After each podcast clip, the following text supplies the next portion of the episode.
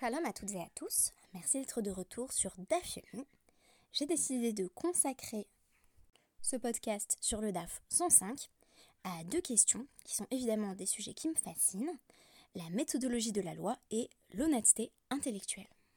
Sachant que cette question de l'honnêteté intellectuelle va surtout passer par la question de savoir ce que l'on fait quand on nous pose une question à la RIC à laquelle on n'a pas la réponse. Et évidemment, en tant que futur rabbin, cela m'arrive extrêmement fréquemment.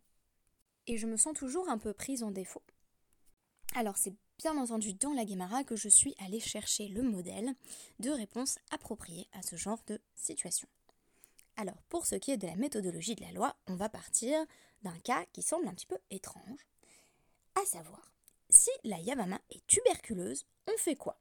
J'exagère un petit peu, en réalité la question est posée sous une autre forme, à savoir, si la Yavama, c'est-à-dire la veuve d'un homme qui est mort sans enfant, doit effectuer la cérémonie de la Khalitsa, le déchaussement, qui marque la séparation de tout lien avec son beau-frère qui ne souhaite pas l'épouser. On se souvient qu'en vertu du texte biblique, elle doit à un moment donné cracher, ce qu'on appelle la rekika. Or, si à ce moment-là elle est malade et que elle n'a pas de salive en bouche mais seulement du sang, peut-elle malgré tout faire la rekika Ou doit-on estimer que bah, ce qu'il faut pour cette rekika, c'est euh, de la salive et non du sang? Or, elle n'en a pas. C'est en raison euh, de cette question, peut-être un petit peu technique ou un petit peu étrange, voire pas très ragoûtante, que j'ai choisi la référence à la Traviata, puisque Violetta euh, en fait meurt à petit feu au fil de l'opéra et souffre dès le début de la tuberculose, ce qui fait qu'elle a tendance à cracher du sang, euh, parfois dès le début de l'opéra, selon les mises en scène. Alors vous constaterez effectivement que mes références sont de plus, euh, plus en plus distendues entre la référence culturelle et le DAF, parce que j'ai quand même utilisé beaucoup des choses que j'avais déjà lues, vues et écoutées. Du coup, désormais, on est plus une sorte de petit remèze, un petit clin d'œil à certaines œuvres artistiques, pour faire large. Je vous prie de m'excuser si le lien n'est pas toujours aussi pertinent qu'on pourrait l'espérer. Alors, avant notre cas de Yevama tuberculeuse, on va appréhender un premier débat. Je vous prie de la garder en tête, elle va refaire son apparition. Et le débat porte aussi sur la Rekika, donc sur l'acte de crachat. La question va être de savoir si euh, la cérémonie de Khalitsa fonctionne tout de même, si on n'a pas respecté l'ordre biblique. L'ordre biblique veut qu'on fasse la Khalitsa, le déchaussement, en premier, puis qu'il y ait crachat, puis que la femme fasse une sorte de petit euh, discours, une lecture littéralement, pour reprendre les termes de la Guémara, à travers laquelle elle dit, bah voilà un homme qui n'a pas voulu bâtir la maison de son frère. Alors, que se passe-t-il si une femme commence par faire le crachat sans avoir encore effectué la khalitsa? Donc on nous raconte dans la Guémara l'histoire d'une femme euh, qui s'est euh, présentée devant Rabbi Ami pour la khalitsa et qui a commencé par cracher. Et donc, Rabbi euh, Ami dit à Rabbi Abba, qui est à ce moment-là en sa présence, euh, eh ben, elle n'a plus qu'à faire la Khalitsa et ce sera fini. C'est-à-dire qu'elle euh, n'a pas besoin de cracher de nouveau après la Khalitsa. Et donc, euh, Amarlé, Rabbi Abba, Rabbi Abba lui répond Fait Inan Merak, mais il faut encore qu'elle crache. Réponse Ha, Regakala. Non, non, elle a déjà craché. Réponse de, de Rabbi Ami. Veterok, Umabechach.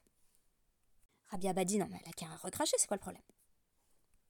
Réponse de Rabbi Ami Nafek mine chourba.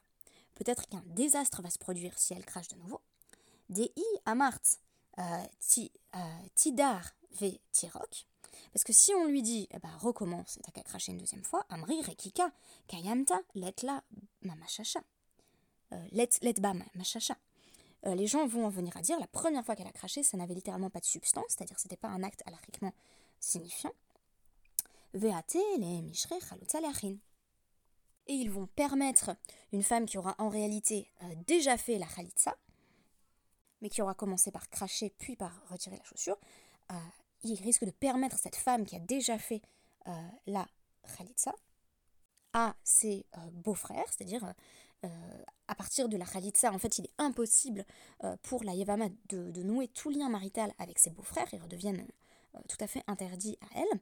Or là, il y a peut-être des gens qui vont simplement voir le crachat et qui vont penser que la Khalitsa, le déchaussement, a déjà été fait. Et donc ils vont penser que le remariage est possible, alors que selon l'avis de, de Rabbi Ami, il y a déjà eu Khalitsa complète. Réponse de Rabbi Abba. Mais non, on a besoin de suivre l'ordre, le céder, comme le céder de Pessah. Il y a un ordre dans la Torah, il faut faire le même. Réponse de Rabbi Ami. Kessidran, Mais si on respecte pas l'ordre, ça n'empêche pas. Euh, la cérémonie est à la tout de même. Où ça va? Rabbi Abba a pensé Darouye, Kam et Dachele. Il repousse simplement euh, mes arguments, mais euh, il a tort. Mais il lui a laissé le bénéfice du doute. Premier argument donc sur l'honnêteté intellectuelle. Il s'est dit, bon là clairement il m'a pas convaincu. Et qu'est-ce qu'il a fait au lieu de se dire, bah du coup il a tort? Nafak, euh, Dak Vehashkar. Il est parti et il, a été euh, il a, il a analysé l'affaire et il a trouvé. Et donc il s'est rendu compte, en étudiant, que c'était Rabbi Ami qui avait raison. Imaginez si on avait euh, justement cette, clarté, cette lucidité et cette honnêteté intellectuelle. On vient d'avoir un débat avec quelqu'un. On n'a pas trop été euh, convaincu par les arguments avancés par la personne. Et au lieu de se dire, eh ben très bien, c'est donc que j'ai raison, on va lire plus de livres qui vont dans le sens de la thèse argumentée par la personne à qui on s'opposait. Et on se rend compte que finalement on est convaincu. Bah, c'est exactement la démarche de euh, Rabbi Abba d'Etania, parce que euh, il, il, a, donc accès à la Braïta qui affirme Ben shehigdim khalitsa rekika, ben shehigdim rekika la khalitsa, asa asui. Qu'on ait fait le déchaussement avant le crachat ou le crachat avant le déchaussement, ce qui est fait est fait. Et donc la khalitsa est valide dans tous les cas. Nouveau modèle qui va nous être présenté, et euh, notre Yamama tuberculeuse va refaire son apparition ici, celui de l'attente avant euh, de formuler une réponse. Donc on nous dit Lévi, Nafak, euh, les Kiryat. Donc c'était Lévi, l'un des Chachamim, qui passait de village en village pour, enseigner la Torah. Donc sur un modèle un petit peu Chabad, voilà, il faisait le tour, de la région pour enseigner la loi. Baoumine. Et donc on lui a posé des questions, il était là pour ça. Euh, Guy Demet, Maou, euh, chez Tarlot, une femme qui n'a pas de bras, comment elle peut faire la khalitza Yavama Shirakekada Maou, une Yavama qui crache du sang, euh, est-ce qu'elle peut faire la khalitza ou est-ce qu'on demande qu'il y ait de la salive? Et enfin, citation donc de Daniel 10-21, Aval Agid Lecha et Harashum Birtavemet, donc je te déclarerai, mais je te déclarerai ce qui est inscrit dans l'écriture de vérité. Donc, euh, l'écriture de vérité, quelle est-elle? Miklal de ikaktav emet Se peut-il qu'il y ait une écriture divine qui ne soit pas vraie, puisqu'on nous dit je vais te révéler ce qui est inscrit euh, comme voilà un écrit de vérité Est-ce qu'il y a un écrit qui ne serait pas de vérité? Et donc, Lo bidé. Il n'a pas eu la réponse à ces trois questions. Alors qu'est-ce qu'il a fait? Ata, Shael be Midrasha. Il est parti et il est allé poser la question au Beth Midrash. Donc d'emblée, la loi s'élabore de façon collective. On n'a pas forcément affaire, dans la personne des Raramim, à des puits de science qui peuvent toujours donner instantanément la bonne référence à Shulchan si je puis transposer à l'heure actuelle.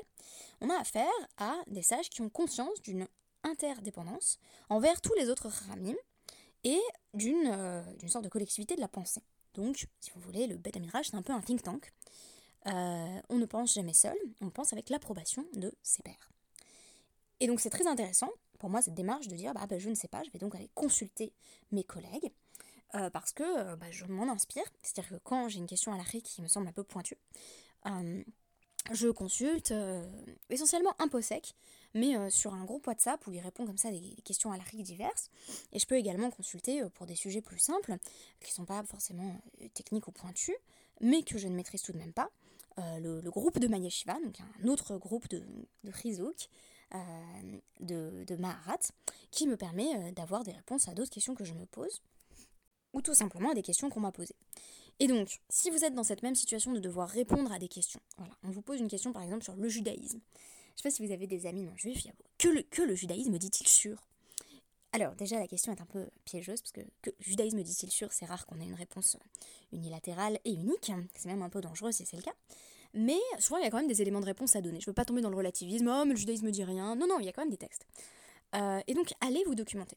Euh, et, si vous pouvez pas forcément vous documenter par vous-même, si vous connaissez pas les sources, allez euh, auprès de, bah, du bêta midrash contemporain, des personnes qui étudient, et, inspirez-vous de cette Torah. C'est exactement ce qu'a fait Lévi. Donc maintenant, je vous donne la réponse, parce que je vous ai donné l'essentiel, l'essentiel de ma dracha, à savoir qu'on ne pense jamais seul.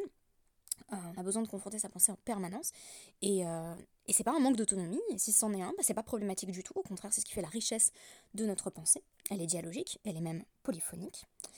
Donc, euh, on lui a répondu, à Mroulet, euh, Miktiv Sabeyad, bah, il n'est pas écrit euh, qu'il faut faire la khalitsa à la main.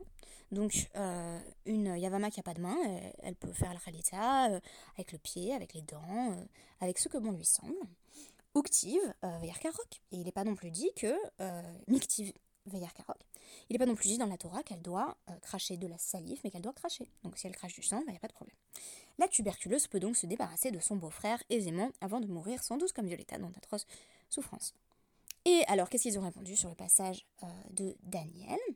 Eh bien, ils ont dit Lokashia, c'est pas difficile, on va réconcilier euh, voilà, cette apparente contradiction entre paroles de vérité et des paroles qui seraient fausses. En réalité, ce ne sont pas des paroles de mensonge, ce sont des paroles qui peuvent être révoquées. Kan Bigzardin Sheyesh Quand il y a une parole divine qui est affirmée avec un serment, euh, alors elle est irrévocable. Kan Bigzardin chez Eino Imoshvo. Mais euh, quand le jugement est émis sans serment, alors il y a encore la possibilité de le modifier. Et on va avoir dans la suite de la Gemara euh, différents exemples de sentences divines qui semblaient définitives et qui sont pourtant modifiées. Sachant que la règle générale, c'est celle, de Kippour, hein, c'est que toute sentence collective est susceptible d'être révoquée. Donc c'est pour ça qu'à Kippour on invoque collectivement. Si on le fait tout seul chez soi, ça a beaucoup moins de chances, j'allais dire, de marcher. Alors je suis pas en train de parler pensée magique, je suis en train de vous dire symboliquement la communauté, elle a un pouvoir bien différent dans l'élaboration d'une relation avec Hachem. Alors on pourrait penser, bah ma relation avec Hachem c'est intime, c'est moi. Et combien de personnes j'ai entendu me dire, bah moi j'aime pas prier Béminian, parce que je peux bien, bien entendu beaucoup mieux me concentrer chez moi dans ma relation avec Hachem. Or, il s'avère que notre tradition a conçu la relation avec Hachem à travers la collectivité. Donc peut-être qu'il vaut mieux quand même prier Béminian, même si on y perd en cavana. Ça, c'est peut-être peut-être autre chose à prendre en compte. La concentration n'est peut-être pas exactement la même. Mais euh, ce qui va être donc euh, irrévocable, c'est ce qui va concerner l'individu. Et là encore, ça tombe bien parce qu'on allait à Sarayim et on peut se repentir, euh, donc entre Rosh Hashanah et Kippour. Et pour ce qui est de la communauté, rien de ce qui nous affecte collectivement, aucun décret bah, qui se soit exprimé contre nous, n'est inchangeable. Par conséquent, on a toujours la possibilité de se réunir en tant que peuple pour modifier les mauvais décrets.